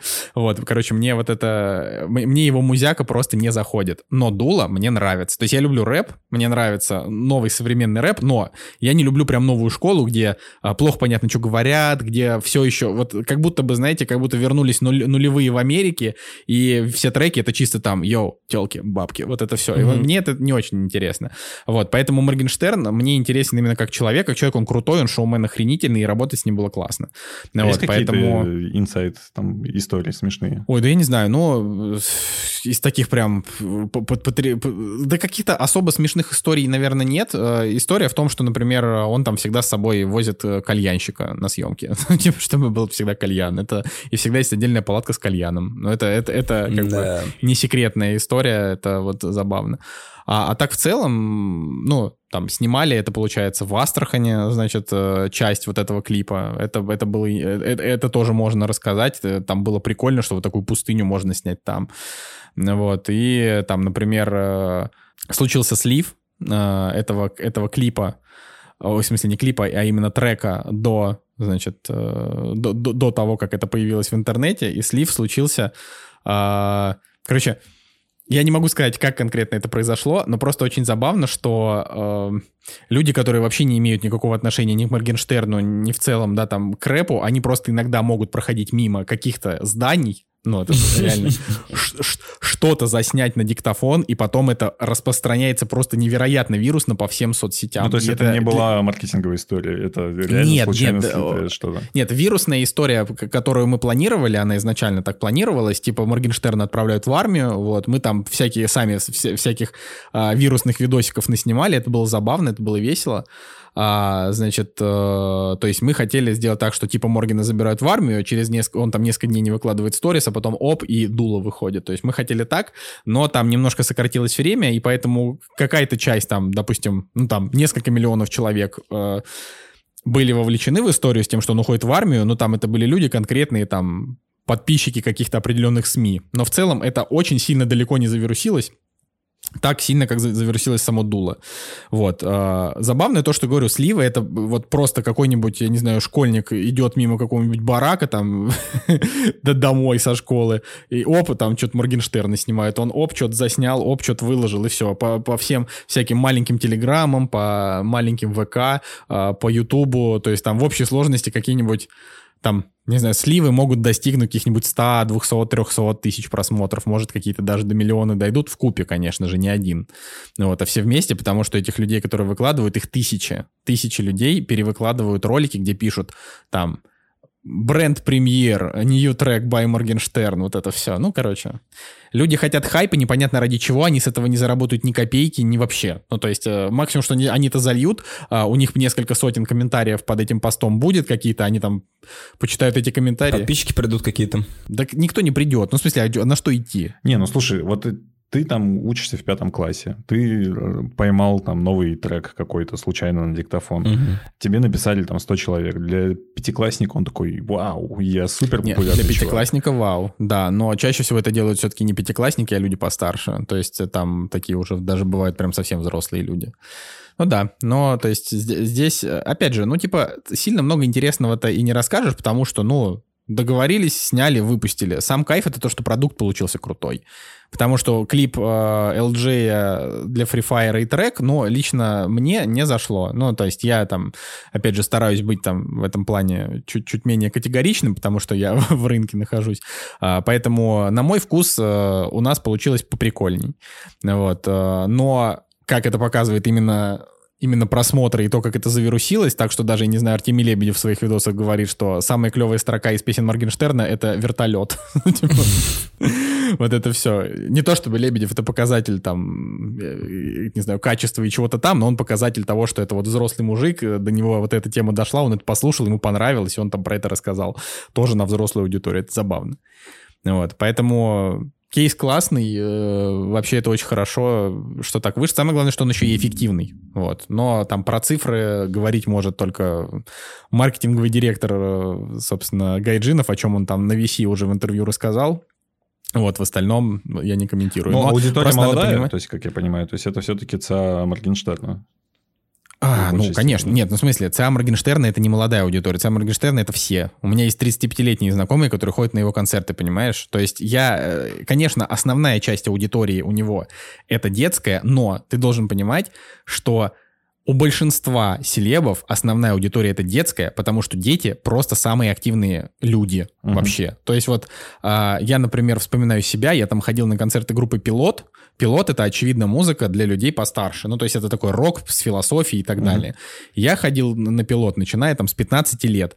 Сейчас мне 29, и мне сложно уже заставить себя нарисовать себе люську на лице и пойти слэмиться. Ну, вот что-то как-то уже не знаю. Вот. А тогда вообще в путь только. В 15, 17, 19. Вот. Поэтому э, чем ты моложе, я не говорю, что я старый, но просто я уже, типа, более-менее среднего возраста. да, вот. Э, когда ты, когда ты там, не знаю, школьник, когда ты студент, а, у тебя очень много энергии и желания писать комментарии, ставить лайки и создавать какую-то активность. Поэтому э, если ты там, не знаю, не какой-нибудь э, условная там какая-нибудь Лолита, которая там, женщина, которая, она заигрывает с молодежью своим, своим там образом, но при этом это конкретно э, там взрослая аудитория, взрослых там женщин в большей степени, в меньшей степени мужчин. Вот она как бы делает контент для них. А Моргенштерн — это охватный селеп, поэтому его в большей степени будут слушать дети, в меньшей степени все остальные, но их тоже будет дофига. Угу. Дети вот. же это, по-моему, двигатель рекламы. Если детям что-то зашло сегодня, завтра это всем зайдет. Типа, это все, все ну на Да, но это именно, именно такой, эм, как бы это правильно сказать, э, дети — это двигатель... Э, такой э, общей рекламы. Но вирусовый, ну, то есть, если, например... на слуху всегда у тебя, то что ты даже можешь не ну знать, ну, да, что ну, такое есть... попыт, и не знать, как он выглядит, но ты знаешь, что есть какой-то вот попыт. Вот и тут Конечно. так же. Конечно. Ну, то есть тут, тут просто история про э, то, что есть конкретные продукты на взрослую аудиторию. Они есть, и никуда не деться. И дети, они просто нахрен не нужны в этой, в этой конкретной цепочке э, там рекламодатель-исполнитель, да, потому что ну, то есть не нужно это транслировать на детей, потому что дети это не оценят. Но, не знаю, это, примеров может быть миллион. Вот, допустим, не знаю, какой-нибудь блогер мамочка, у которой аудитория там 25-34 женщины, а, и к ней пришли коляску продавать. Ну, очевидно, что это рассчитано только на взрослых, да, там, я не знаю, реклама коляски, на, вз- на взрослых потенциальных матерей. Или, например, шины, да, ну, для машин. Ну, зачем 12-летнему ребенку это как бы смотреть? Но если мы говорим про какие-то общие, про, про FMCG-сегмент, про общие вот эту всю историю, а, значит, э, конечно, дети — это, это двигатель. Дети же вырастают, и пользуются. Вообще нужно, всегда нужно бить в детей, а, как бы это ни прозвучало. Всегда нужно бить детей. Бить детей, да. Всегда, всегда нужно стараться метить э, в ту сторону, потому что если ты с детства будешь знать, что сникерс это клево, то ты и вы, вы, вырастешь Тиф выра... Господи, как это правильно сказать? Это ну, как кола делают, условно. То есть кола, она там, условно, всегда ассоциируется с Новым годом за счет своей рекламы, и ты приходишь такой на Новый год, себе покупаешь бутылочку Типа, колы. ну, Новый год без колы не Новый год вообще. Да, да. да. А хотя это просто маркетинг. Да, абсолютно.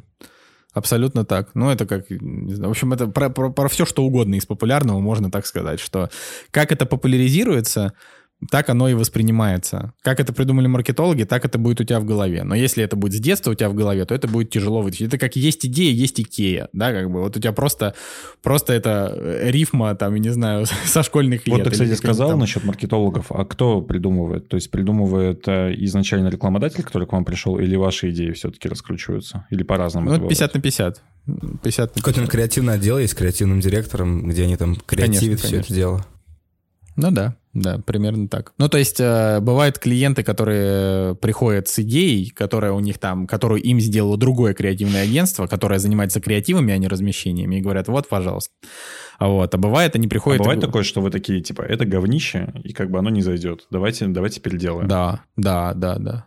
Мы как раз-таки на этом и специализируемся. Мы разносим плохие идеи и говорим, что нужно делать вот так, чтобы это сработало. Но это как бы тут, э, знаешь, самой рекламой особо заниматься не хочется. То есть, ну, просто разная работа, разные задачи. Вот это все. Последняя, наверное, тема, которую хотелось обсудить, это XYZ как раз-таки с Луцаем, потому что так. вообще как повлияла вся эта история с Кидаловым? на, на вас, как э, работу с Луцаем? Или Луцай сейчас как отдельный блогер пошел? Ну, для меня это повлияло только, что, э, значит, э, Леша написал мне в личку и сказал, Коль, я теперь продаю рекламу на своем личном канале, если хочешь, покупай. Я говорю, давай, и купил у него две рекламы, и посмотрим, как сработает. И все. Это, это, это, это, это все, на что повлияла история с XYZ конкретно в моей жизни. Ну, может быть, она еще, окей, повлияла тоже конкретно в моей жизни, повлияла на то, что если раньше я всем советовал XYZ и говорил, ребят, вот если вы хотите в игры, вот идите туда, классные проверенные чуваки, то сейчас я, конечно, так уже не скажу после, после темы с тем, что они на самом деле и не доучивают. Это, к сожалению, очень печально, потому что я, правда, верил в то, что это круто. Я... Для меня это было только оболочка, это был вот этот их YouTube-проект, и я подумал, что я смотрю, как они экспертно рассказывают, и, наверное, на курсах это будет не хуже. Поэтому я мог, по крайней мере, советовать это. Ну и плюс мы, опять же, работали с ними, там покупали у них на Ютубе размещение, и сделано всегда все было очень хорошо. Поэтому у меня к ним было отношение лояльное. А сейчас, как бы, ну, я не могу сказать, что у меня к ним какое-то плохое отношение, просто оно такое, какое адекватно иметь. Типа, вы делаете, сейчас вы делаете плохо, значит, значит, сейчас вы недостойны того, чтобы вас кому-то рекомендовать и прочее. Если вы потом исправитесь, будете делать хорошо, э, ну, типа, испорченную репутацию э, возвращать тяжелее всего, мне кажется. Но у вас в агентстве есть какие-то черные списки, условно, вот этих чуваков мы никогда не будем там рекламировать, или вот к этим чувакам мы никогда не обращаемся, потому что они там спорные. Да, конечно, они есть. У всех, у всех они есть. Ну, типа, у, у ну, всех есть какой-то черный какой список. Или это в голове? Да, давай, это, это я Давай я оставлю это, это, это при себе. вот, но просто, но, но ты должен понимать, что у всех, конечно же, есть список тех, с кем они не работают по тем или иным причинам. Причины могут быть разные. Они могут быть а, как, а, ну я не знаю, тебе некомфортно было с ним общаться, и зачем, да, ну, да, ну то есть зачем повторять с ним работу, если он просто мудак, да, да. А, так и причины, ну, прям всякие серьезные причины. Ну, то есть, э, не знаю, там, из-за из того, как у нас прошла работа, там, мы понесли репутационные потери. Да, ну, тогда этот человек просто навсегда до свидания. Ну, вот. Или, например, у него там, не знаю, а, очень сомнительный менеджер, который может э, прям подгадить как-то. Все, тоже тогда до свидания. Ну, то есть такие, такие вещи э, сплошь и рядом вообще на самом деле. То есть рынок, а, он большой, но не такой большой, чтобы плохо себя на нем вести, рискуешь остаться без рекламы, это прям точно. вот, но, но то здесь вопрос именно в том, что э, типа мы не продаем мнение, да, мы продаем рекламные размещения, поэтому для нас важно, чтобы человек, с которым мы работаем, он просто был адекватным и нормально сделал свою работу. Если он неадекватный делает свою работу ненормально, мы просто с ним работать не будем. Все, это вообще, это, это, это максимально просто. Вообще законы рынка. Вот. Как, э, я не знаю, у, у кучи селебов есть точно такие же, э, в смысле, у очень многих агентств там, и клиентов есть черные списки, в том числе и не только из каких-то ноунеймов, которые на Ютубе делают видосики, но и из селебов, потому что эти селебы могут потом сделать плохо. Вот. Ну, то есть, э, а, а ну, есть еще, Мэдисон, например, да, черный список. самый, который, типа, непонятно. Что ты ну, говоришь? Условный Мэдисон, да, то есть, когда непонятно там... Условный Мэдисон, да, я, я могу даже сказать, что это идет даже с, с учетом какой-нибудь условный Максим Кац, а, который, э, ну, там, классные политические ролики делает, э, да, но при этом... Смотрел. Э, но при этом никто не хочет э, заносить из там крупных брендов, никто не хочет заносить рекламу тому, кто м, типа в оппозиции российской власти, потому что никогда не знаешь, в какой момент российская власть кого решит э, там отменить, да, кого она решит э, там за, запихнуть в очередной список. Угу. Поэтому большие бренды это как бы ну максимальные, э, как бы это сказать, слово терпило, наверное, неправильно. Перестраховываются а, они просто по большому Они счету. да, перестраховщики, да, ну типа, а потому что им же бизнес делать, им что вот это политика политика, им нужно зарабатывать бабло. А, поэтому они не лезут там в политику, не лезут в скандалы. То есть есть бренды, которые приходят а, и конкретно говорят, что типа мы не размещаемся у блогеров, которые, значит, э, ругаются матом и ругались матом последний год в своих видосах. Жесть. Вот. Да, и типа, ну и все, и, соответственно, такие просто, просто вылетает, э, там, этот блогер для этого бренда просто не существует. А есть бренд, который такой, типа, мне все равно, ругается он матом или нет, э, он эффективный, я у него буду брать, и все. Ну, там, как, я не знаю, условный Дудь. С Дудем много кто работает, э, при этом у Дудя нет запрета на маты. Раньше Дудь сам ругался матом, сейчас он перестал. А, я это, кстати, заметил. Но это самоцензура, вот, скорее, именно, опять же. Да, да, да, конечно, это самоцензура, но я заметил это именно профессиональным взглядом, то есть я такой в какой-то момент такой, Дудь перестал ругаться матом, но гости его ругаются, если хотят, вот, и он это ничего с этим не делает, как бы просто, ну, как разговаривают, так и разговаривают, вот, и, соответственно, к Дудю от этого большие бренды не перестанут приходить, потому что, ну, это, это другое, это выше, выше просто Ютуба и так далее, это типа большой проект, большой селеп, а, большой резонанс, вот. Несмотря на то, что он тоже немножко политизирован, но это как бы не важно, да, там чувак все-таки патриот России и прочее. Вот. В общем, здесь все просто. Да, окей. А блогерам вы как-то помогаете? Ну, условно, вот там я какой-то молодой чувак, которому там 18 лет, и я вдруг стал популярным. Там, ну, условно популярным, там пусть 100 угу. тысяч будет, да, просмотров. Я прихожу к вам, так. как к агентству, и говорю, хочу рекламу. Вот такие, классно, давай работать. Он такой, хочу миллион за каждый ролик. То есть вы его как-то опускаете, типа, чувак, посмотри, рыночек не так работает, вот как бы что мы тебе можем предложить. Или кто формирует запрос? Ну, именно по, по суммам. Это мне кажется, блогеры блогера. вообще не приходят в эти агентства. Типа, может быть, конечно, они и пишут, но мне кажется, агентства сами выходят не, на пишут, пишут, пишут. Ты чего? Это просто огромный плотный поток э, всех, кому, у кого нет денег, им нужна реклама. Mm-hmm. Какие-нибудь каналы по аниме. Типа, э, вот, чуваки, там, у нас ну... есть 200 тысяч просмотров, давайте купить у нас что-нибудь, пожалуйста. Ну, это не так происходит. Они просто говорят, вот мой канал, продай, пожалуйста, куда-нибудь. А. Ну, то есть это... И они как бы... Как только они узнают какие-то новые имена на рынке, кто продает, они сразу же просто их спамят невероятно. Они еще все друг с другом дружат, а, у них там чаты, и они такие, так, вот этот чувак мне занес рекламу. И все, и Блин, начинают как писать в Телеграме то же самое, просто на Ютубе, оказывается. Да? Я, я, да, я, потому да, что да, мы в Телеграме да. тоже по этой рекламе смотрим, и там тоже админы. Но админы есть разные. Есть как бы... Я, я делю админов и авторов на две разные вещи. Вот есть авторы телеграм-каналов, это которые люди, которые просто ведут контент и особо денег там не зарабатывают. Ну или... А есть админы, которые там закупают рекламу, делают такой поточный контент и все такое. То есть э, обезличенный канал, там, игровые новости, например. Ты там игровые новости читаешь. Вот. И тут тоже так же. Видимо, они как-то договариваются, да, между собой, вот эти чуваки там, давай ВП с тобой сделаем, наверное, тоже взаимный пиар и так друг друга поднимать. Мне кажется, блогеры внутри своей комьюнити даже больше друг друга поднимают, чем на рекламное агентство. Или это, наверное, не так как-то? Ну, э, нет, как бы, ну, это просто про разные. Mm-hmm. Типа, они поднимают друг друга как хотят и развиваются и растут как хотят. Если они хотят денег, они mm-hmm. в этот момент каждый сам за себя. Ну, конечно, они рассказывают, они делятся со своими друзьями, потому что им хочется, чтобы у них у их друзей тоже все было хорошо. Ну, то есть это просто чисто человеческое. Но тут, к сожалению, не, не, как бы не у всех, э, не, не, не, не, не весь контент. Э, короче, даже если блогер собирает 100, 200, 300 тысяч просмотров, не факт, что его просмотры могут быть хороши для рекламы. Там, не знаю, например, какие-нибудь каналы по доте, они вообще ну, типа, там нет смысла что-то рекламировать, кроме там теоретической доты и ивентов, связанных с ней, и, возможно, каких-то товаров, связанных с ней. Да, потому что дотеры, они интересуются в основном только дотой. То есть вот такие потные дотеры, которые смотрят каналы по доте. Ну, или рулетка, и рулетка, где можно выиграть шмотку в доте. Ну да, ну это понятно, эти ко всем заходят, это тут э, как бы кто, кто, кто им согласится, того они берут. Вот, отвечая на вопрос, кто формирует цены, в цены формирует рынок, а мы работаем по рынку. Ну, то есть, вот. если блогер, и, ну, то есть... ну, условно, вот тот же Логвинов, да, опять к нему вернемся, он не по рынку же работает, правильно я понимаю? То есть...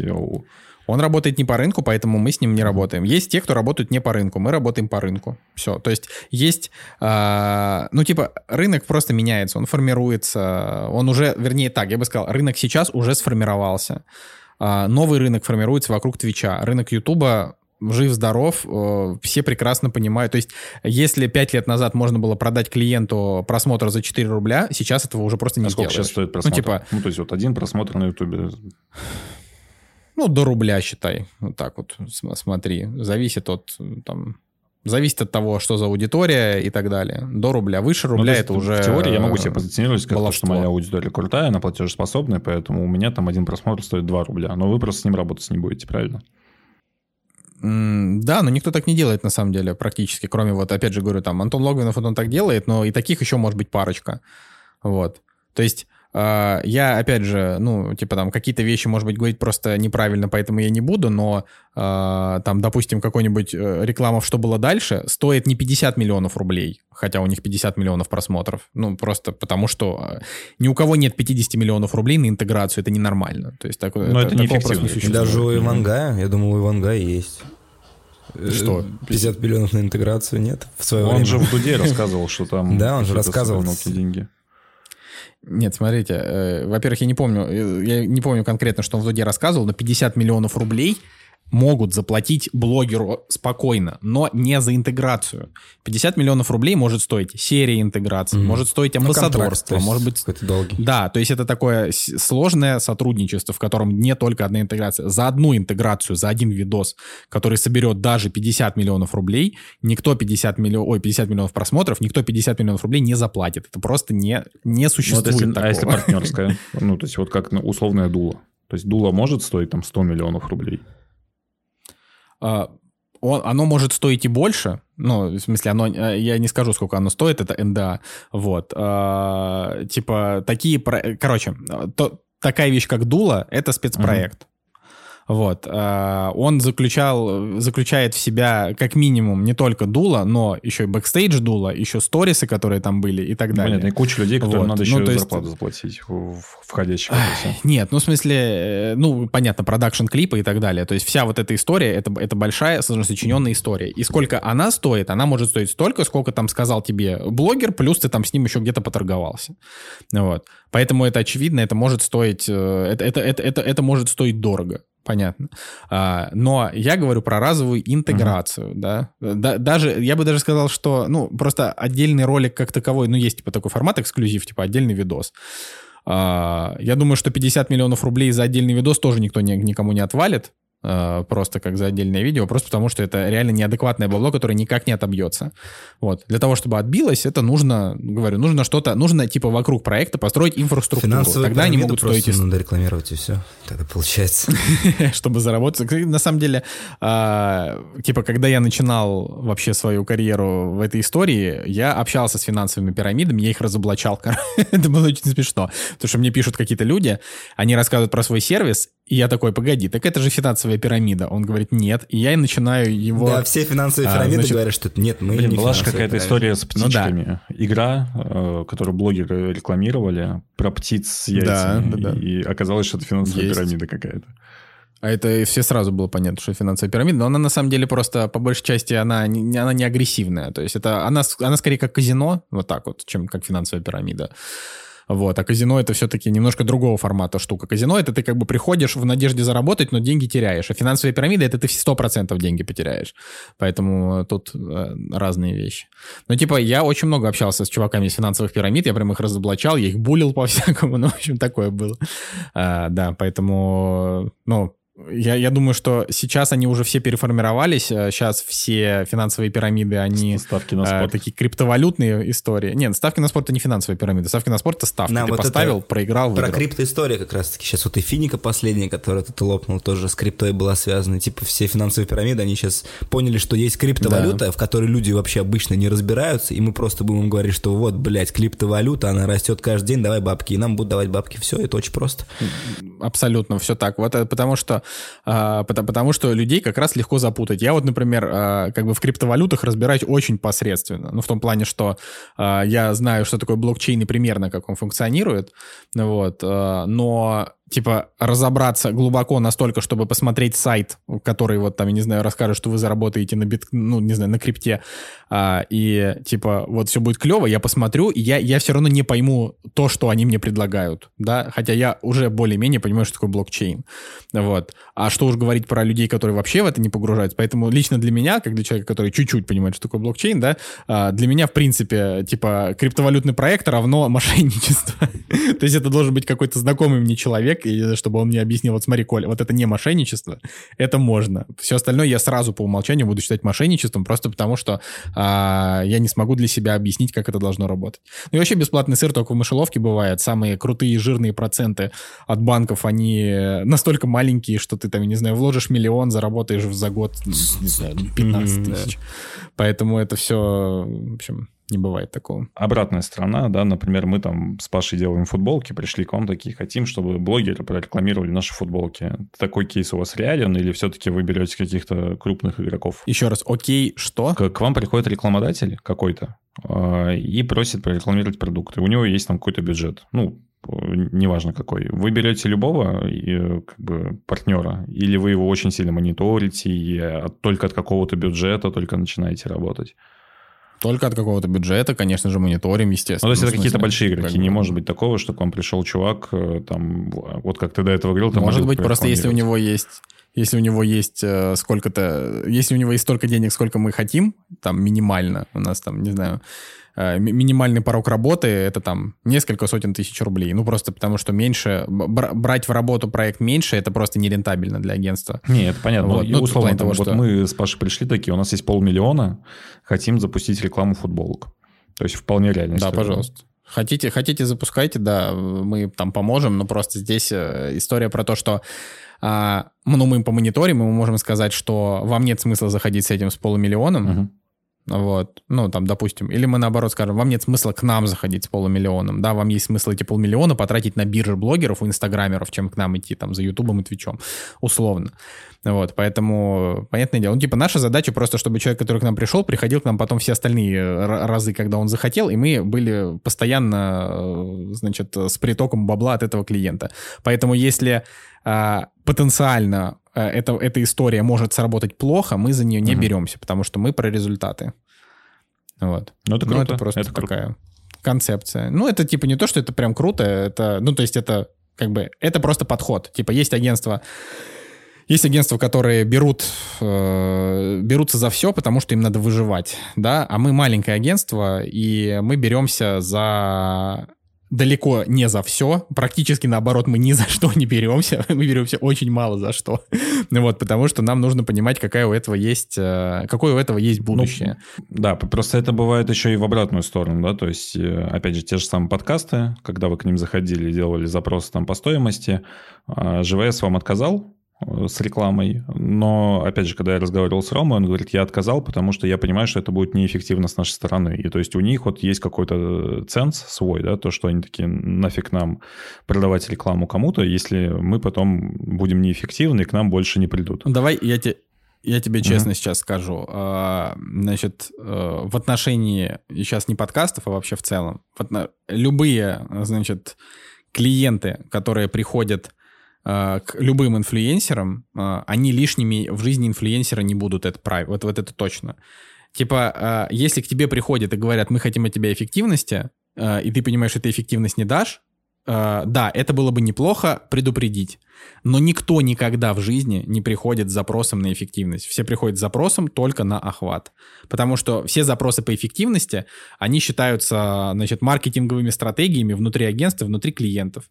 Никогда не бывает такого, чтобы э, блогер, то есть чтобы пришли к блогеру и сказали, смотри, вот мы к тебе идем за тем, чтобы ты нам принес столько-то регистраций. Не, ну ты же можешь понимать, что твоя есть... аудитория вообще не бьется с тем, что от тебя просят. Ну, то есть, например, ты там... Да, ты можешь... Э, ты рассказываешь можешь, да. про одно, а к тебе приходят со смежной историей, ты такой, блин, чуваки, это не сработает, сорян. Конечно, конечно. То есть, я, короче, мой поинт в том, что если это если разговор про это э, в твоем блоге, подкасте, видео, да, он будет хотя бы немножко э, адекватно смотреться, то браться нужно.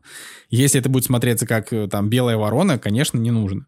Вот. Но с точки зрения того, что типа мы, допустим, подкаст про игры, но мы не расскажем про игру, потому что мы говорим про э, синглплееры, а здесь э, реклама мультиплеера, это глупо. Ну, типа, какая разница? Клиент сам захотел. Ну, то есть это здесь такая история, что агентство берет на себя ответственность а, перед клиентом за тем, кого они предлагают.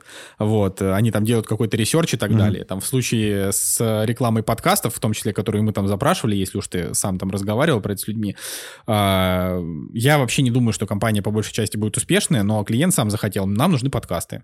Вот, все. Он захотел, а, значит... Здесь была история о том, что вы их предупредили о том, что, ребята, это, скорее всего, будет неэффективно. Они такие, нам насрать, мы, вот у нас есть бюджет, мы хотим его реализовать. Или как это было? Ну, там просто был не совсем такой разговор, но как бы в, в общих чертах мы всегда предупреждаем о том, что как бы эффективность в подкастах — это вещь э, очень эфемерная. Вот. Там один, один подкастер, я не, не буду произносить его имя, он мне прям, он мне прям рассказывал, насколько вот их подкаст крутой и насколько они эффективны. А, я спустя неделю посмотрел количество переходов по ссылке, их было 30. Я такой, класс. Я, возможно, даже догадываюсь, кто это. Ты мог купить у меня рекламу в моем телеграм-канале, у тебя даже больше 30 переходов было бы подкаст. Я, я, я, я, я честно думаю, что да. На тему Телеграма, кстати, вообще есть какой-то запрос на рекламу в Телеграме от больших компаний или вообще не популярная история? А, да, да, есть, а, только этим занимаются...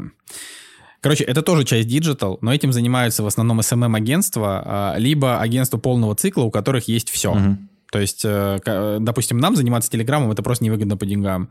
А в агентствах полного цикла они берут какую-нибудь девочку, джуна, на 30 тысяч рублей, ну, даже если на 50, даже если на 70, окей. А, взваливают на нее нереальный объем размещений в Телеграме, ну, типа там сотни размещений в месяц, и она просто генерит их целыми днями. У меня, например, в Телеге брали рекламу э, Skillbox, угу, а, значит, и брали... Ну, я просто не продаю рекламы каналов, потому что я боюсь, что это будет неэффективно, хотя от меня переходит. Больше 50 человек бывает. Бывало даже, что 70, бывало даже, что 80. Но я этого не делаю, потому что я боюсь, что человек мне заплатит. То есть меньше, чем за 1000 рублей я просто не хочу влезать, потому что ну нафига. Uh-huh. Вот. Просто тупо мне не хочется делать рекламу за там 300-400 рублей, как мне иногда пишут. 200 рублей у нас стоит размещение. Думаю, ну молодцы, 200 рублей. Понимаешь, о чем мне эти 200 рублей? Купишь я, ну, типа, хотя бы косарь. Ну да, а? да, блин, то пиво, которое, блин, я люблю, стоит 290 теперь. Поэтому как бы я даже, вот, даже пиво себе не куплю. Поэтому я беру косарь, вот, и, ну, в смысле, от, от косаря. А бренды, ну, брендом я больше цены называю, там, за две, не знаю, там, за три, вот. А, и... Я продешевил Короче, ко мне приходил... со скиллбоксом, блядь, видимо. Ну, ладно больше так не буду. А, ну, возможно, да. Ну, типа, я там, ну, просто я же, я, я же рекламщик, мне просто, я, я просто отбитый. Ну, да, Для меня ты, просто нет такого понятия, шаришь, как дорого, ты шаришь понимаешь? просто в этом, а я, я тут, не шарю, чем мне гонза журналист Да, обычно. тут надо... На, надо, надо находить понимать, своего да. ну, то есть я говорю, который будет рекламу за тебя продавать. Да, ну вот видишь, я, я говорю, поговорил, мне... уже что-то понимать начал, уже в, в, ну, шарю в каких-то аспектах, уже знаю. Вот, мне это вот. очень полезно. А сколько у тебя, сколько у тебя просмотров на пост, скажи? У меня 2400 где-то. Ну вот, можно вообще за, типа, 2400 можно за 3, за 3 500, за 4 тысячи, в принципе, можно продавать. Вот. Но это и, но, но для брендов, не для людей. Для людей это, э, для людей это будет, я не знаю, скорее всего, тоже будет немного, потому что телега уже перегрет.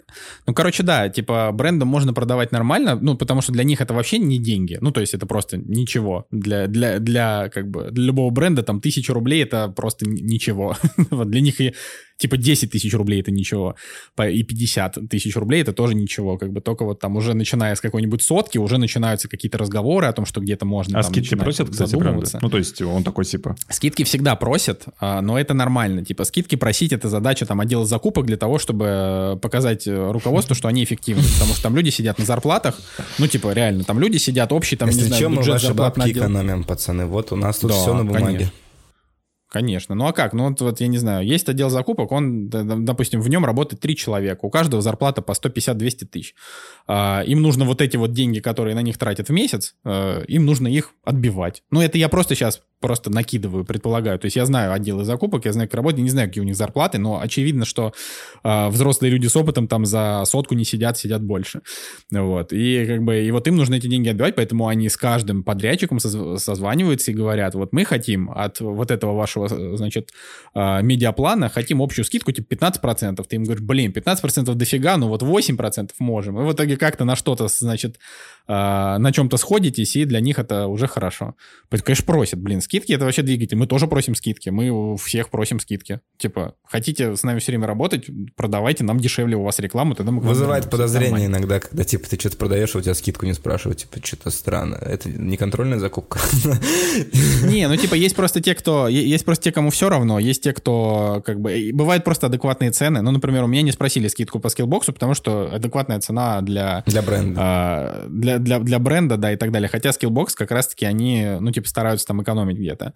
Ну, типа, вот у меня там покупали рекламу, и я понимаю, что вот это тот, кто ко мне пришел ее покупать, это либо какой-то посредник, а, который работает с агентством, либо чувачок из какого-то агентства, а, который также сидит, раскидывает э, все эти запросы вот, и э, как бы и, и генерит вот эти вот, вот эти рекламы. Размещение что, допустим, Типа у него, наверное, какая-то да. KPI свой, там, 70 размещений в месяц, и вот он эти... Ну, условно. И Опять они... же, у всех по-разному mm-hmm. бывает. У кого-то KPI. У кого-то конверсию, а, там... типа, сколько переходов было или чего-то. Нет такого? Да, да, не, ну как бы я, например, э, если мне не дают реферальную ссылку, я не настаиваю, потому что это их проблема. Ну типа я прекрасно понимаю, что когда я делаю рекламу, да, у кого-то, то э, реферальная ссылка — это часть нашего сервиса. Это часть того, что мы считаем э, статистику, мы ее анализируем, это важно, мы ей делимся, то есть именно с клиентами, э, с нашими. На, на, на внешку мы это не выносим, конечно.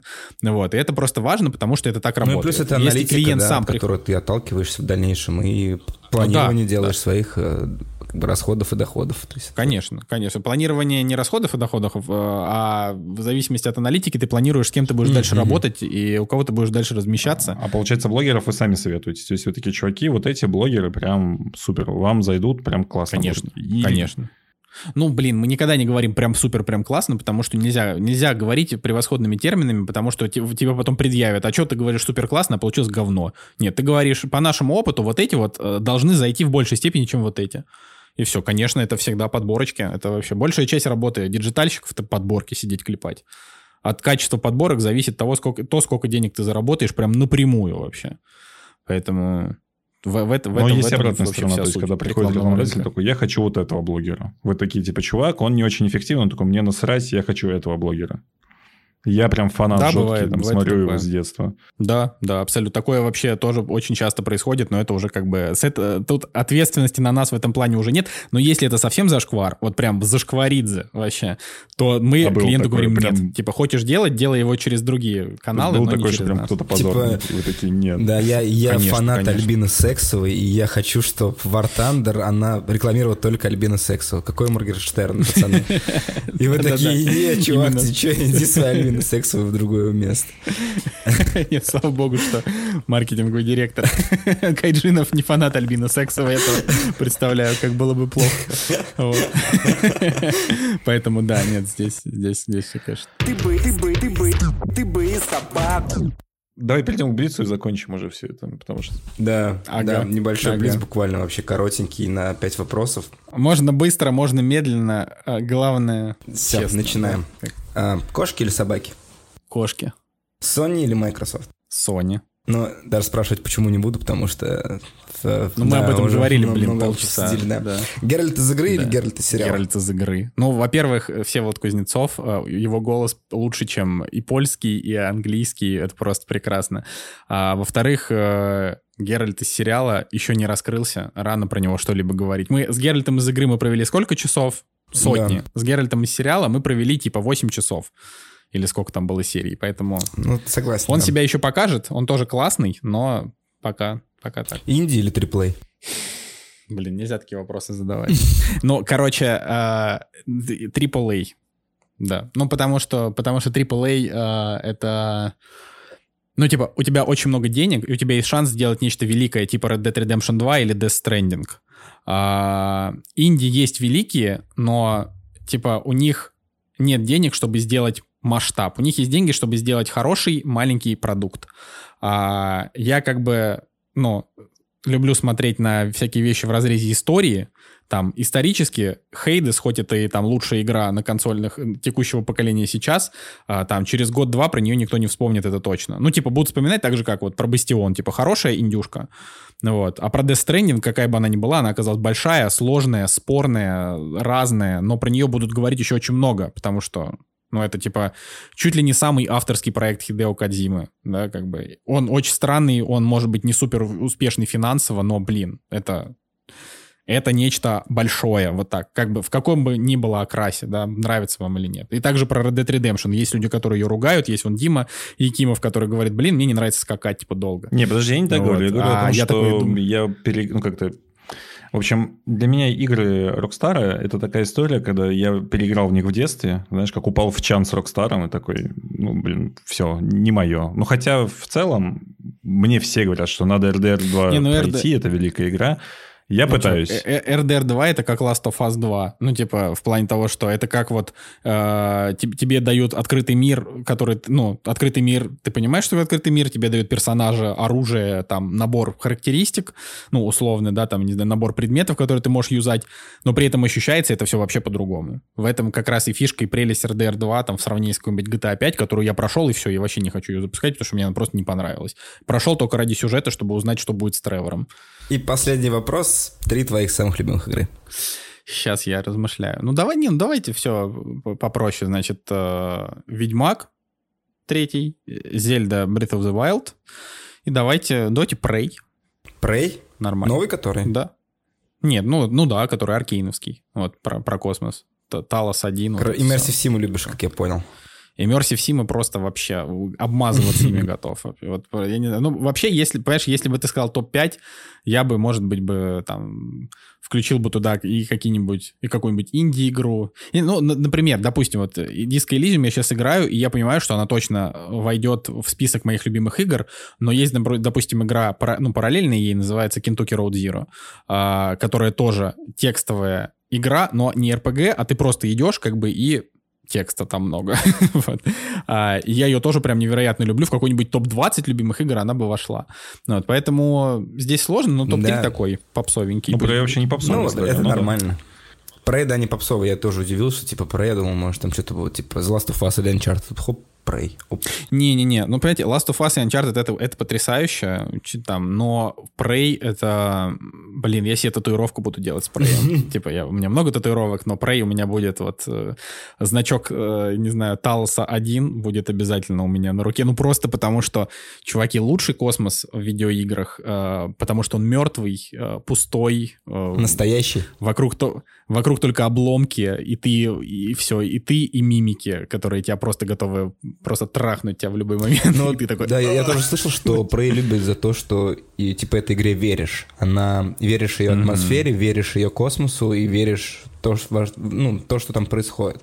И поэтому это заходит. Да, все так. Все так. Обязательно поиграйте в Prey, если вы этого не делали. И вот э, тоже важно, раз уж у нас тут эфир, да, э, и кто-то до этого дослушал, не знаю уж сколько это, сколько это будет людей. Если вы не играли в Prey, поиграйте, и первый час она вам не зайдет, но начиная со второго, с третьего, вы в ней утонете. Потому что, да, первый час тебе кажется, что какая-то хрень, типа очень все урезано, что-то ничего нет, а потом, когда ты уже вовлекаешься, ты понимаешь, вот где собака зарыта, вот весь кайф идет, идет подальше. Вот такие дела. Спасибо, что позвали. Спасибо, что пришел. Да, большое спасибо. Очень приятно было познакомиться, поговорить. Очень много интересного да, узнал. взаимно. Взаимно. Оставим да. ссылку на твой, наверное, подкаст, если вы любите кино, послушайте «Кактус». Э, если вы вдруг э, имеете свой бизнес или какой-то блогер-инфлюенсер, который хочет рекламу, то обращайтесь к ребятам. Ссылку, наверное, тоже, да? Можно же оставить ссылку на... Да можешь, да, оставить ссылку. А то мало ли там потом придет. Главное, чтобы, главное, чтобы мне не писали, блин, мне, потому что не до вот этих вот всяких людей. Не-не-не, ссылку на сайт, там же есть контакты, правильно? Да-да-да, я просто на каких-нибудь менеджеров это перебросим и все, разберем. Нет, у нас лучшие менеджеры, я их очень люблю. Просто не я буду этим заниматься. Вот, так что да. Ну что, прощаемся? Да, пока. пока-пока. Пока-пока. Детройт предзаказал, да ты бы и собаку. Я бы в Хейла поиграл, да ты бы и собаку Да ты бы и собаку, да ты бы и собаку.